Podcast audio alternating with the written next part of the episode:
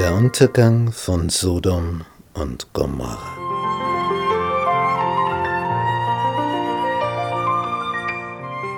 Die zwei Engel kamen nach Sodom am Abend. Niemand ahnt, wer die zwei sind. Sind einfach Fremde für die Sodomiter. Aber die zwei sind zwei Engel. Und zwar zwei ganz besondere Engel. Sie sind zwei Gerichtsengel. Sie haben die Vollmacht, Sodom auszulöschen. Und sie haben die Vollmacht, die zu retten, die in Sodom sind, gottesfürchtig sind. Lot aber saß zu Sodom unter dem Tor. In den antiken Städten gab es gleich beim Haupttor, das ja einen entsprechend großen Durchgang hat und das entsprechend breit war, einen angenehmen, schattigen Platz. Man war unter dem Tor, im Tor. Durch den Durchgang gab es eine Luftbewegung und in der Hitze des Orients hast du also einen Platz, wo es luftig ist wo du Schatten hast und wo dir nichts entgeht, denn alles, was hinein und hinausgeht aus der Stadt, geht an dir vorbei. Und wer im Tor sitzt, hat also normalerweise auch eine besondere Funktion, sonst kann er dort nicht sitzen, da kann sich nicht jeder hinsetzen. Und als Lot dort sitzt, heißt es in der Bibel, und als er die zwei sah, er sieht nur zwei Männer darin, nicht zwei Engel. Stand er auf, ging ihnen entgegen und neigte sich bis zur Erde. Siehe, liebe Herren, kehrt doch ein im Hause eures Knechts und bleibt über Nacht. Lasst eure Füße waschen und brecht frühmorgens auf und zieht eure Straße.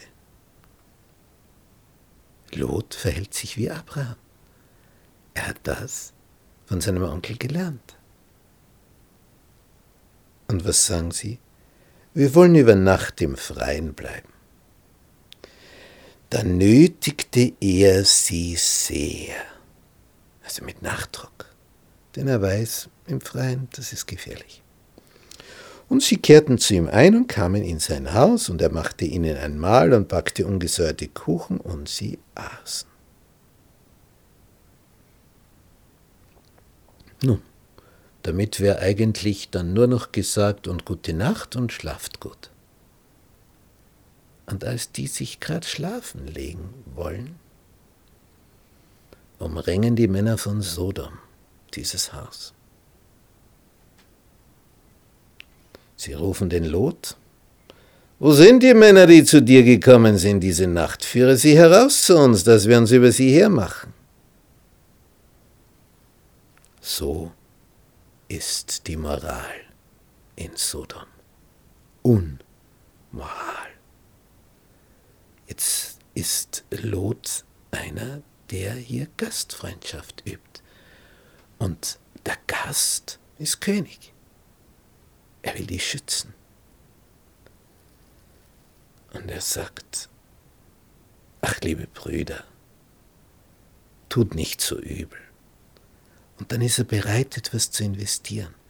Er sagt, ich habe zwei Töchter. Die will ich euch geben. Aber diesen Männern tut nichts. Denn darum sind sie unter den Schatten meines Dachs gekommen. Die Gastfreundschaft geht so weit, dass Lot lieber seine Töchter opfert, als diese zwei Männer den anderen zu Willen sein lässt. Sie aber sagen, weg mit dir, du bist der einzige Fremdling hier und willst regieren? Woran, wir wollen dich noch übler plagen als jene. Und jetzt gehen sie los auf Lot. Und die Tür wollen sie aufbrechen. Da griffen die zwei Männer in Wirklichkeit zwei Engel. Hinaus zogen Lot herein und schlossen die Tür. Und jetzt merkt man ihre himmlische Berufung. Sie schlugen die Leute vor der Tür des Hauses mit Blindheit, sodass sie es aufgaben, die Tür zu finden. Wie einfach für einen göttlichen Boten. Die finden die Tür von einem Haus nicht mehr. Wer hat sowas je gehört? Wenn Gott nicht will, finden die gar nichts. So einfach ist das. Nun, jetzt wird's auch offenbar für Lot, wer die zwei sind.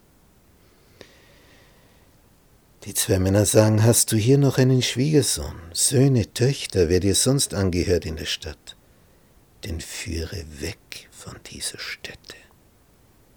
Denn, und jetzt wird's offenbar, wir werden diese Stätte verderben, weil das Geschrei über sie groß ist vor dem Herrn, der hat uns gesandt, sie zu verderben. Da ging Lot hinaus in diese Nacht und redete mit den Männern, die seine Töchter heiraten sollten. Macht euch auf! Geht aus diesem Ort! Der Herr wird diese Stadt verderben. Letzte Warnung. Was sagt die Bibel? Es war ihnen lächerlich. Nicht, wo, wo ist ein Anzeichen? Normale Nacht. Die Stadt soll verdorben, verdorben werden. Wie, wann, was, wo? Es war ihnen lächerlich. Sie nehmen es nicht ernst. So wird es auch am Ende der Zeit sein. Wir werden es wissen, wenn es soweit ist. Unmittelbar davor. Die anderen nicht. Nur die, die auf ihn warten. Als nun die Morgenröte aufging, drängten die Engel Lot zur Eile und sprachen, Mach dich auf, nimm deine Frau und deine beiden Töchter, die hier sind, damit du nicht auch umkommst in der Missetat dieser Stadt.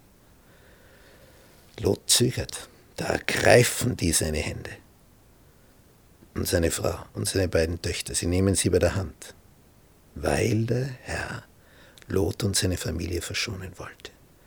Sie führten ihn hinaus und ließen ihn erst draußen vor der Stadt wieder los.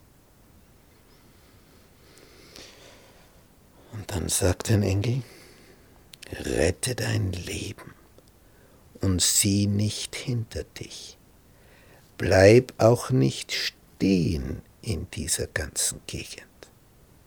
Auf das Gebirge rette dich, damit du nicht umkommst.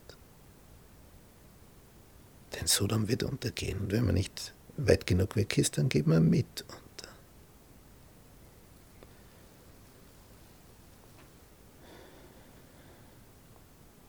Und Lot sagt aufs Gebirge, da könnte mich das Unheil ereilen.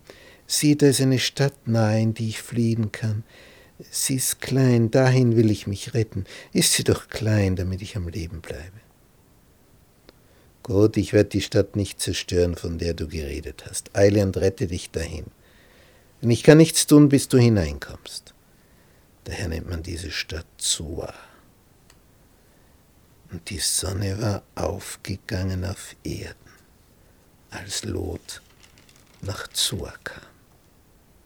In dem Moment ließ der Herr Schwefel und Feuer regnen vom Himmel herab auf Sodom und Gomorra und vernichtete die Städte und die ganze Gegend und alle Einwohner der Städte und was auf dem Lande gewachsen war. Es ist heute dort das Tote Meer. 400 Meter unter dem Meeresspiegel. Es scheint also hier bei diesem Untergang die ganze Gegend abgesackt zu sein, eine Erdspalte.